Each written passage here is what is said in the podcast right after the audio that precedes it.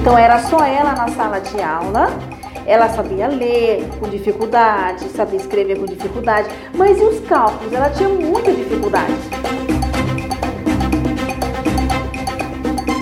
Entendeu? E é aí que está o desafio a partir de agora. Né?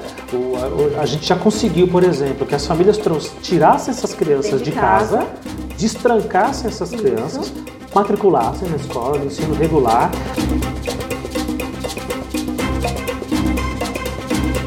aquilo vai ser prejudicial, vai afetar. vai afetar. Mas como que nós vamos descobrir? Só quando essa criança for para a escola. Isso, é aí que eu queria, porque Só quando for para a escola. Leva-se muitos anos para entender. Isso gera, inclusive, que a gente tem conversado bastante aqui na nossa escola, a própria família leva muitos anos para se dar conta de como que essa criança reage, como que ela age.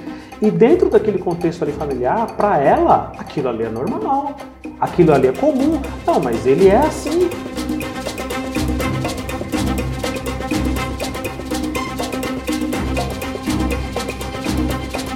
Agora, se lá atrás eu tive esse olhar, eu chamei a família, e aí a direção, se ela abraça essa situação, olha mãe, vamos procurar, é, vamos procurar um médico, um psicólogo, vamos encaminhar, a, a saúde tem esse recurso, a gente já vai ter assim, é, a gente não vai ter esse problema no futuro, porque a gente está antecedendo, né, essa situação, corrigindo ela agora.